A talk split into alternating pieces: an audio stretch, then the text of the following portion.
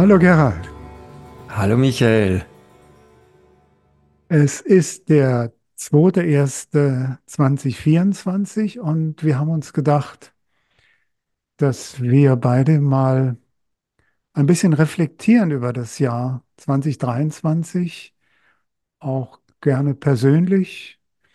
Und wir wollten die Themen, die wir ja im letzten Jahr als Podcast gemacht haben, so als roten Faden nehmen und ein bisschen darüber plaudern, was da so passiert ist für uns. Ja, ich freue mich auf dieses Gespräch, weil ich muss für mich persönlich sagen, war es ein extrem lehrreiches Jahr mit den Gesprächen mit dir über den, über die verschiedensten Themen, die uns Ken Wilber und genauso auch andere wie Christian Mayer mitgegeben haben und wo du vor allem mir viele Dinge erhellt hast. Ich kann das bestätigen, wobei mir eben der Austausch und der Dialog ja un unersetzlich ist, auch für, für dieses Projekt. Und was mir sehr bewusst geworden ist, auch dass die Dinge auszusprechen, auszudrücken miteinander im, im Austausch, nochmal eine, eine größere Tiefe bringt in die Themen. Also es gibt ja mal das Lesen, dann gibt es das Hören, aber das selber zum Ausdruck bringen, was einen da bewegt und wie man das sieht und dann auch zu hören, wie du das siehst und reflektierst in dem Fall. Das hat mir ganz, ganz viel gebracht und ähm, da machen wir einfach weiter in diesem Jahr. Ja, genau, da haben wir schon ein paar Themen in der Pipeline und andere schon im Kopf. Ja, kommt schon ein bisschen noch was auf uns zu. Und das Schöne ist ja, das war von Anbeginn ja deine Intention auch, es soll keine theoretische Vorlesung werden, sondern dieser Dialog, wo man das Ganze dann wirklich im Leben greifbar macht. Und das ist für mich sehr hilfreich und lehrreich gewesen, weil ich habe bislang oft ja die Bücher gelesen, habe die Theorien vielleicht halbwegs verstanden, aber bin bei der Theorie geblieben. Also die, die Landkarte war mir oft wichtiger als wirklich, was im Leben so abläuft. Und da ist es dann im Dialog, mit dem Gespräch mit dir, mir schon immer wieder leichter gefallen, Praxisbeispiele zu sehen, wo werden zum Beispiel die Perspektiven sichtbar, die Quadranten von Ken Wilber.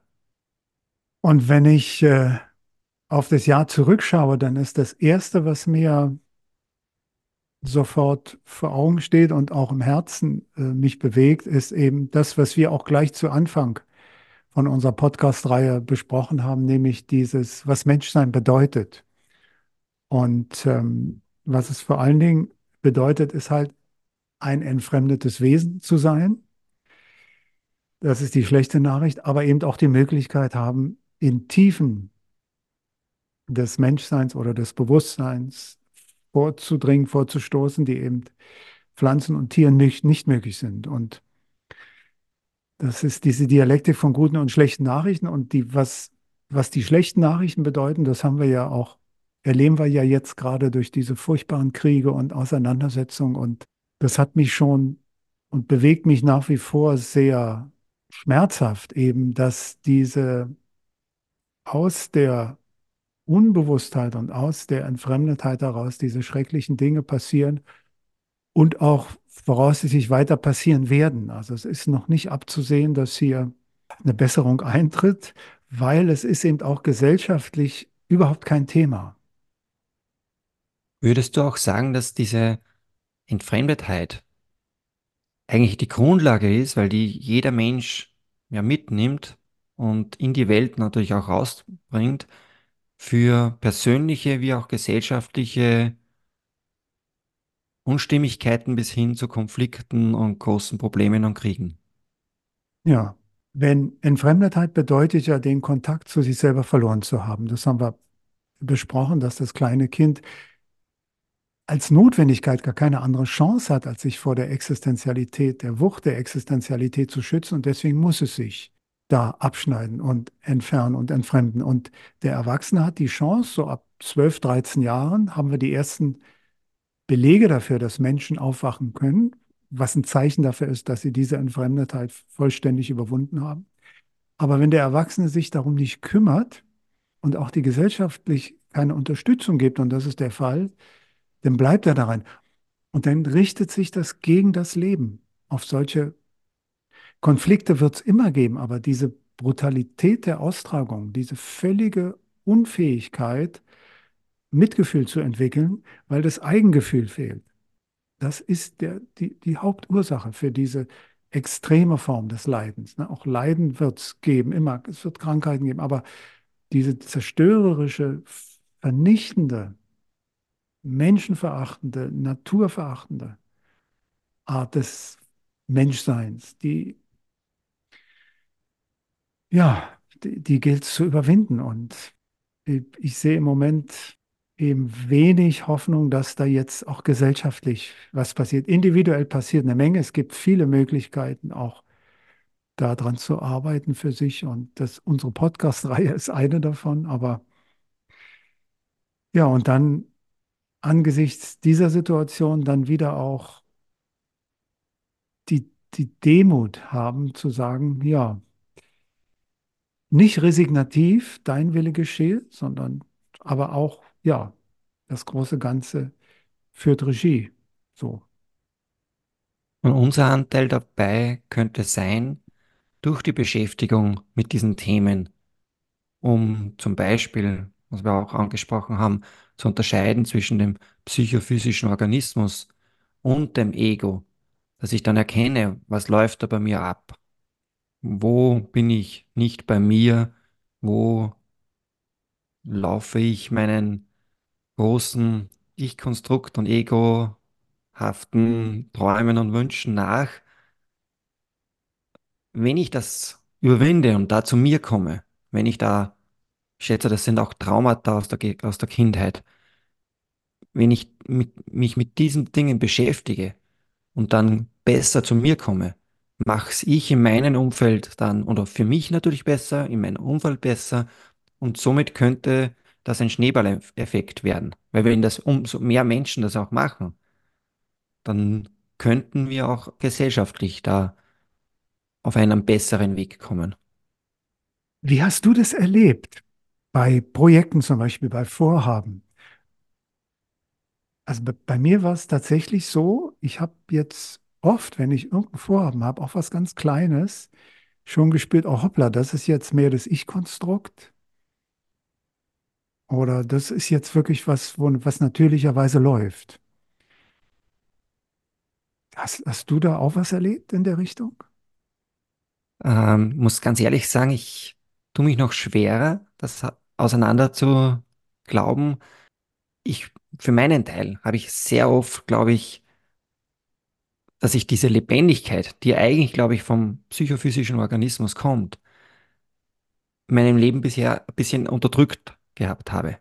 Und jetzt komme ich langsam daran, diese Lebendigkeit wieder mir zu erlauben.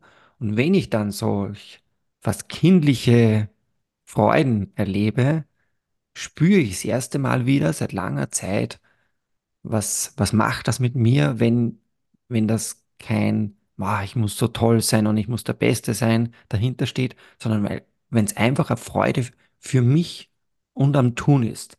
Und ich glaube, das ist mein Zugang, wo ich, wo ich diesen psychophysischen Organismus oder das Grundselbst wiederfinde.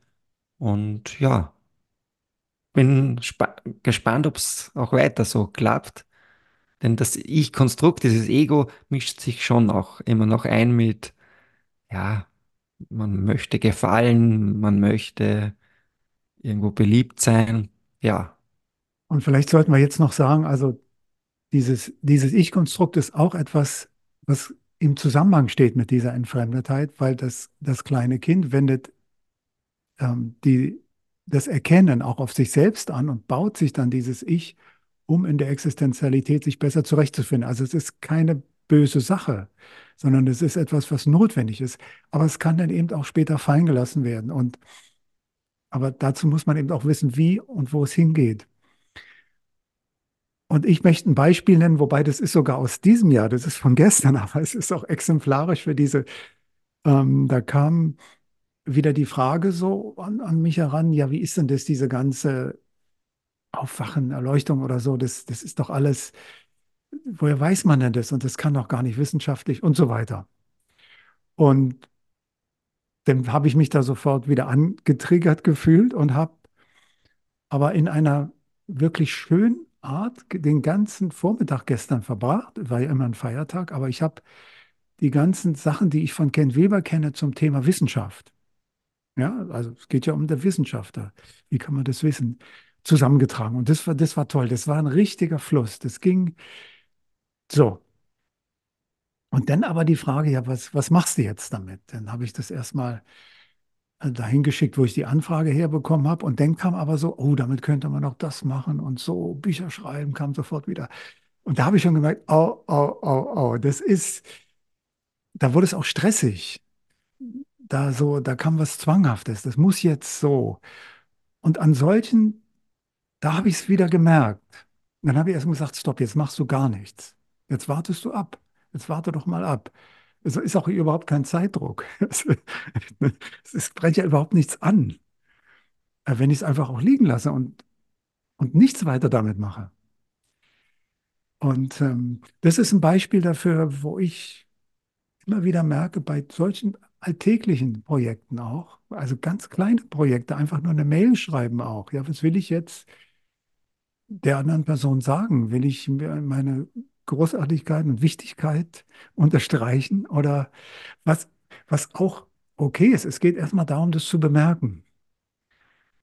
Weil, weil man schadet sich ja damit nur selber. Es ist ja, es ist, man hat, man hat ja nichts davon. Es ist so hohl und leer. Also das, das spüre ich jetzt schon. Ja, wohingegen diese aus, aus dem psychophysischen Organismus heraus etwas Kreatives zu machen, einfach nur Schönes. Das ist ein wunderbares Beispiel, weil das erinnert mich an gewissen äh, Erlebnissen oder Sachen, wo ich getriggert wurde und wo genau dieser Übergang zwischen, wo macht es noch Freude, wo, wo bin ich im Fluss, wo, wo gelingt auch alles irgendwie so, so leicht, wo dann diese Grenze kommt, wo es dann schwierig wird, wo man dann alles so riesengroß denkt, wo man glaubt dann, "Ma, das muss man machen und, und das gehört noch gesagt. Und ja, wo man dann fast sich selbst überhöht. Und da wird es stressig. Und das ist ein, ein guter Hinweis, wie du das benannt hast. Und da kann man es auch ganz gut spüren. Und wo man, wo man es dann auch sehr gut merkt, dieses Ich-Konstrukt ist ja mental und verbal. Also wenn man sich hinsetzt und, und vielleicht noch die Augen schließt, die Aufmerksamkeit nach innen geht und es passiert sehr viel Mentales und Verbales. Wobei der Organismus hat es auch. Aber das sind vielleicht fünf Prozent der Gedanken, die sind dann so leicht und kreativ und hilfreich. Aber dieses ganze Gequatsche, sag ich mal, was sich auch immer um die eigene Wichtigkeit dreht, das kommt aus diesem Ich-Konstrukt. Und da haben wir ja, weil es geht darum, ja, was mache ich denn da? Und das ist eben dieser innere Weg, den man da beschreiben kann, den wir in dem Podcast 8 mal ausführlich so miteinander äh, demonstriert haben. Es geht nicht, man kann da nicht gegen ankämpfen oder so, aber man kann sich dem Fühlen zuwenden. Weil das Fühlen ist als, als solches immer der Kontakt zur Lebendigkeit. Ja, und wenn man das dann vertieft, dann hört dieses Gerede dann gewissermaßen von alleine auf, weil man kann nicht gleichzeitig im Augenblick des Fühlens sein und Abstand nehmen, kommentieren. Also vielleicht kriegen das auch Leute hin, aber das ist dann schon sehr, sehr schwierig. Und ähm, das fand ich auch sehr, sehr schön, dass wir das da machen können. Und das begleitet mich natürlich weiterhin die Übung. Und ähm, Ich, ich habe da gleich vielleicht eine Frage auch dazu, weil bei meinen täglichen Meditationen merke ich schon extrem, wie das Geplappere und die Gedanken die ganze Zeit hochkommen. Und könnte es da schon auch noch so sein, auch wenn man sich dann täglich hinsetzt und 20, 30 Minuten in sich geht, dass gerade das auch Potenzial da ist, dass, dass wieder das Ich-Konstrukt rein ploppt und sagt, na, ich meditiere jetzt und ich bin so toll und jetzt setze ich mich hin und möchte eine tiefere Erfahrung haben. Und dann kommen, egal welche Gedanken daher, was sich im Alltag alles so abspielt und was man nicht für eine Träume hat. Und ich komme viel zu wenig oder zu selten ins Fühlen rein, weil immer Gedanken da sind. Und da gebe ich dem, dem, dem Christian Meyer, was dem Christian Meyer gebührt. Das habe ich dort bei ihm gelernt. Ich habe auch viele Jahre Zen praktiziert und da war es dann auch einfach, einfach die Dinge kommen lassen und dann die Atemzüge zählen zum Beispiel oder auf den Herzschlag achten. Also, aber das sind ja, das Zählen sind ja auch wieder mentale Aktivitäten. Und ähm, was wirklich, wirklich hilft, ist, sich zu fragen, was fühle ich jetzt? Vielleicht bei den Körperempfindungen beginnen, das ist noch am einfachsten. Und dann, was fühle ich jetzt? Und dann, ja, wenn, wenn die Gedanken kommen, was fühle ich jetzt? Was fühle ich jetzt? Und natürlich kann es sein, dass dann eine, eine Dynamik ist, sagen wir mal, um einen Konflikt, eine Auseinandersetzung, dass man dann hinterher was klärt, was bereinigt äh, oder seine Intention überprüft oder was macht, aber also dann wieder in der Zeit gewissermaßen arbeitet und Dinge bearbeitet. Aber ansonsten, es ist wirklich so, so einfach, wenn man das so will, so unglaublich einfach zurück zum, zum Fühlen. Und dann geht es aber erst, dann ist das die Eingangstür zum Tieferen. Ich habe jetzt immer einen Zettel neben liegen und einen Stift und manchmal kommen zwei, drei gute Gedanken, aber maximal nicht mehr. Und, und die restlichen äh, sind überflüssig. Und dann immer wieder, was fühle ich jetzt? Was fühle ich jetzt? Und das dann auch, ähm, ja, das, es, es ist ein bisschen ernüchternd. Man denkt, mein Gott, jetzt meditiere ich, was weiß ich, 20 Jahre. Das kann doch nicht sein. Das, das kann nicht so einfach sein. Das geht doch nicht. Ne? Und dann merkt man erstmal, weil eben mit dem Gefühl gekoppelt, und das ist auch eine ganz wichtige Unterscheidung, der Impuls aus dem Gefühl ist. Und das gilt es zu unterscheiden. Das Denken ist der Impuls aus dem Gefühl und dem nicht folgen, aber sich gleichzeitig fürs Fühlen öffnen. Darauf kann man es schon, schon reduzieren und ähm, dranbleiben. Wirklich, es lohnt sich. Also es, ich kann es aus eigener Erfahrung sagen. Ja, ist sehr hilfreich auch, weil andere Traditionen gehen ja oft davon aus, man muss jahrelang sich in Konzentration üben, fokussiert auf den Atem oder auf einen Gegenstand. Und erst wenn das gemeistert ist, dann kann man weiterkommen. Und diese Techniken könnten vielleicht abgekürzt werden oder ja, dienen vielleicht nur wieder einem Tun und man könnte ja auch wegkommen von Tun, wie wir da schon besprochen haben in diesem Jahr. Es ist ganz erstaunlich, weil der Buddha hat das ja alles nicht gemacht diese 10.000 Übungen und, und Dinge hat, das hat, der hat die Praktiken seiner Zeit alle ausprobiert und hat genauer festgestellt, es, es bringt ja nichts. Und der Ramana aus einer ganz anderen Tradition hat es später auch noch bestätigt, hat auf mit den Übungen. Fragt euch, wer da übt, aber eben nicht als intellektuelles, sondern als ein Wahrnehmen, was jetzt ist und was man wahrnehmen kann, ist das Fühlen und die Körperempfindung. Und dann dranbleiben und man kann die Vertiefung nicht machen, aber die Stille besucht einen dann schon. Also das kann ich selber bestätigen. Sie ist, bleibt leider noch nicht so lange, wie ich mir das wünsche, aber sie, sie kommt, sie wartet nur darauf, dass wir endlich mal aufhören, ständig um uns selbst zu kreisen. Ich kann es nicht anders beschreiben.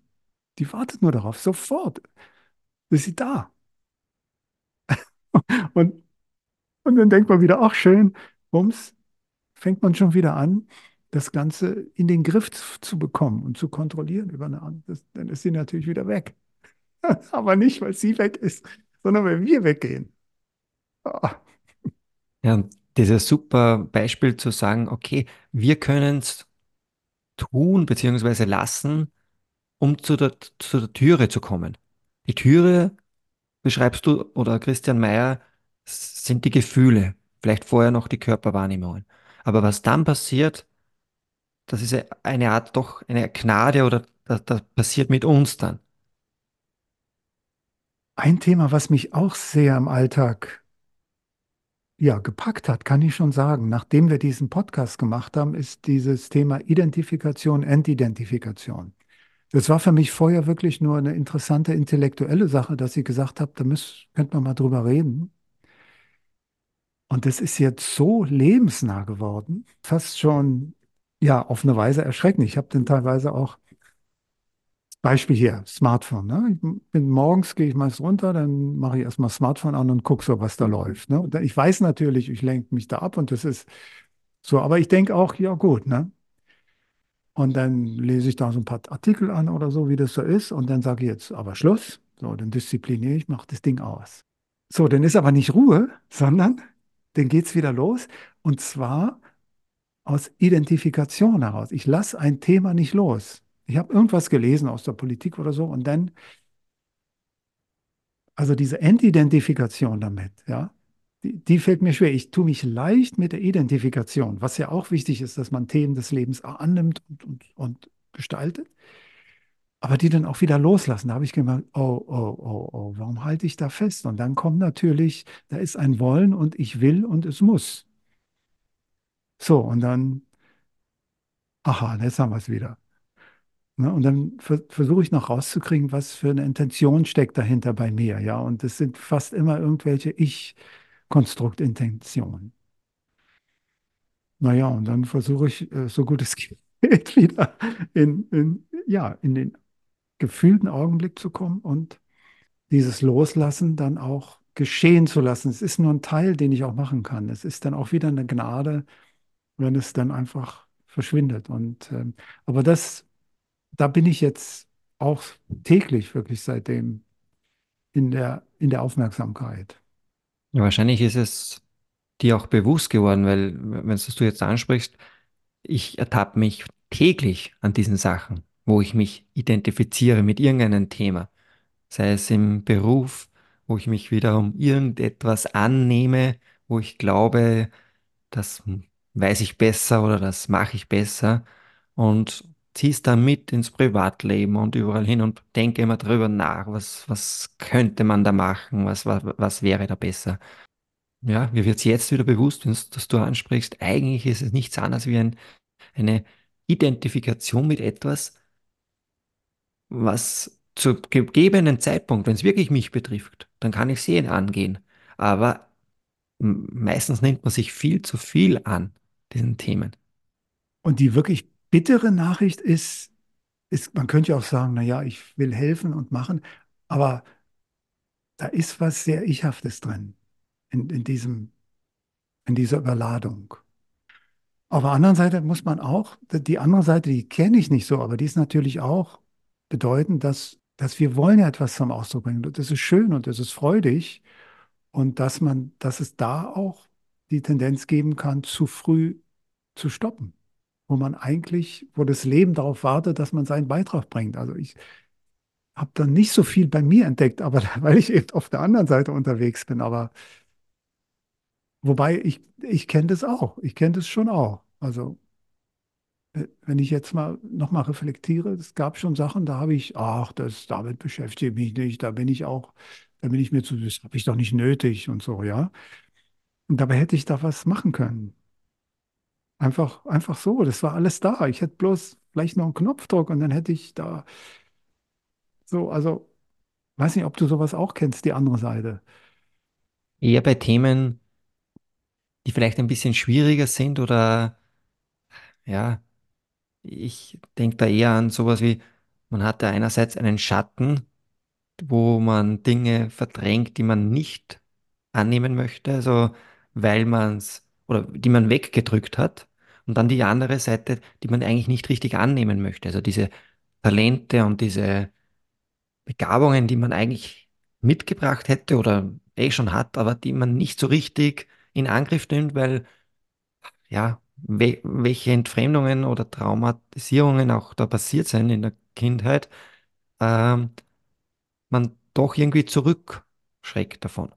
Und vielleicht ist das auch dann diese Hinderliche, dass man sich dann doch identifiziert mit diesem und sich dann auseinandersetzt und das noch mehr entwickelt.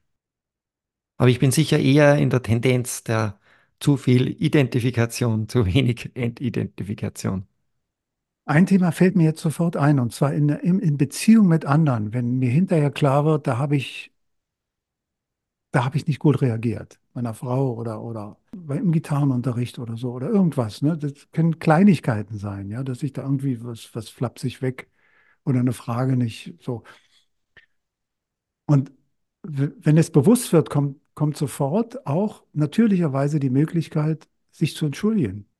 Und dann das nicht zu machen, ist eben genau, dass man diese, diese Hinbewegung auf das Leben, was, was ganz natürlich ist, dass man die unterbricht und sagt, ich doch nicht. Ich mache doch nichts falsch. So. Also da, da merke ich jetzt, oh, oh, da ist schon was bei mir. Das ist ein super Beispiel. Also das wäre mir gar nicht bewusst gewesen, aber das beobachte ich die ganze Zeit im Außen wie auch bei mir. Solche Dinge, wo man ja über seinen eigenen Schatten springen sollte. Und wenn man, wenn man damit zurückkommen zu der Identifikation, da könnte ja, wenn ich so nachdenke, mir auch helfen, wenn ich dann die verschiedenen Perspektiven versuche einzunehmen.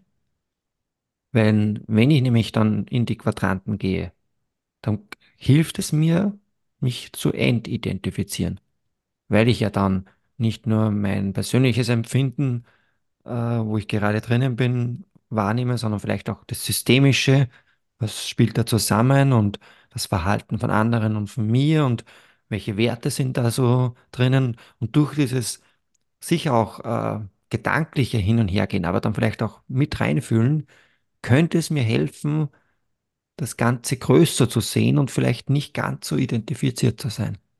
Das ist sehr schön. Ein Kriterium von Entwicklung ist sicher die, die Fähigkeit der Perspektiverweiterung. Du hast es schon erwähnt, das ist ganz wichtig. Und das ist eben nicht nur eine intellektuelle Übung, was leicht passieren kann, wenn man nur mit dieser Landkarte so distanziert unterwegs ist, sondern, und das haben wir in unserem zweiten Podcast zu Perspektiven, der ist aber noch nicht veröffentlicht, das ist schon ein Spoiler. Da haben wir das ja zum Thema, wie kann ich selber empathisch in diesen Perspektiven unterwegs sein? Und ich brauche ja nur in den linken unteren Quadranten zu gehen, wo die anderen empfindenden Wesen sind aus meinem Leben und mich fragen, inwieweit spüre ich die, fühle ich die, nehme ich die als Mitmenschen wahr? Und schon, ja, bin ich aus meiner eigenen ausschließlichen Identifikation raus. Das geht gar nicht anders. Die Hinwendung zu anderen, das Mitfühlen, was ich damit ja auch übe, hilft mir dabei. Voraussetzung ist, dass ich selber Kontakt zu mir habe. Jetzt sind wir wieder an dem Punkt. Also diese Mitgefühlspraxis, ohne erstmal selber zu schauen, inwieweit bin ich selber im Kontakt mit mir, bringt nichts. Also kann nicht, kann nicht funktionieren. Und das habe ich auch noch nie so, also ich habe das bisher noch nie bei diesen Mitgefühlspraktiken, die, es gibt ja da im Buddhismus, dass man so das Leid einatmet und dann wieder Mitgefühl ausströmt. Aber ich denke, dass wenn man nicht wirklich, ich denke, wenn man bei sich ist, dann ist es natürlich, dass man mit anderen fühlt. Da braucht man gar keine Mitgefühlspraxis, so sozusagen. Das, das passiert einfach. Also wenn man selber den, den Schmerz der Existenzialität und die Möglichkeit des Leids und das alles in Kontakt damit ist und man sieht im Fernsehen, wie Menschen leiden, dann berührt einen das. Also das, ne, das ist dann nicht nur eine Information, sondern das ist eine Bewegung, eine innere. Ja, und du beschreibst eigentlich was, was ich in einem Buch, das heißt Altruismus, gelesen habe vom Ricard, also ein tibetischer Mönch, der einen Dalai Lama übersetzt hat und so. Und der unterscheidet da Empathie mit Mitgefühl. Und die meisten, sagt er, sind in der Empathie. Und dadurch, dass man aber nicht bei sich selbst ist, ist, läuft man Gefahr, gerade wenn man in sozialen Berufen drinnen ist, dass man ins Burnout kommt, weil man nicht bei sich ist und dann aber empathisch sein möchte und für die anderen da sein möchte, zehrt man sich aus, laugt man sich aus und verliert eigentlich das, was eigentlich das, das größere Ziel wäre, dieses Mitgefühl, was du jetzt auch beschrieben hast, das kommt nachher automatisch. Aber vorher muss ich bei mir ankommen. Schön. Wir können auch ein klein, eine kleine Vorschau geben. Wir haben jetzt schon Perspektiven 2 im Kasten.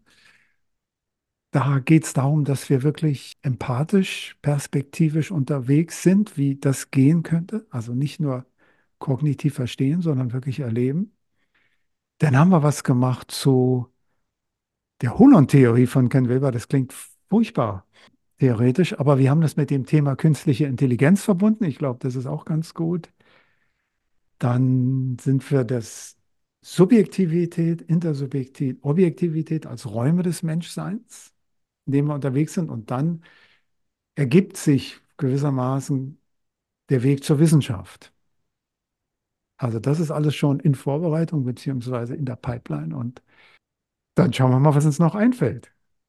Genau, ein paar Dinge haben wir ja zusätzlich noch im Kopf durch die Gespräche, die man, die wir sonst auch führen. Und es bleibt eine spannende Zeit. Also das, auf die freue ich mich auch jetzt in den nächsten Monaten schon. Und ich muss für mich persönlich auch noch sagen, ich, ich höre ja diese Podcasts immer wieder, auch wenn wir da jetzt sprechen. Äh, ich habe das Gl- Glück oder ja, dass ich ein bisschen einen längeren Anfahrtsweg zur Schule habe. Und da kann ich auch Podcast hören für mich. Und dann höre ich unsere Sachen und lerne dadurch wieder aus denen, was wir uns da so durchgehen, weil es einfach grundlegende Themen sind, die wir mir erst bewusst worden sind durch unseren Austausch.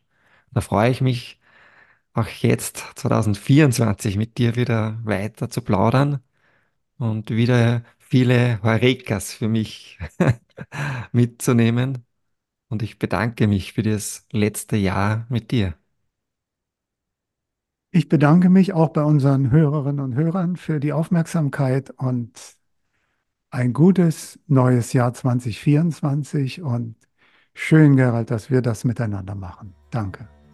Besten Dank.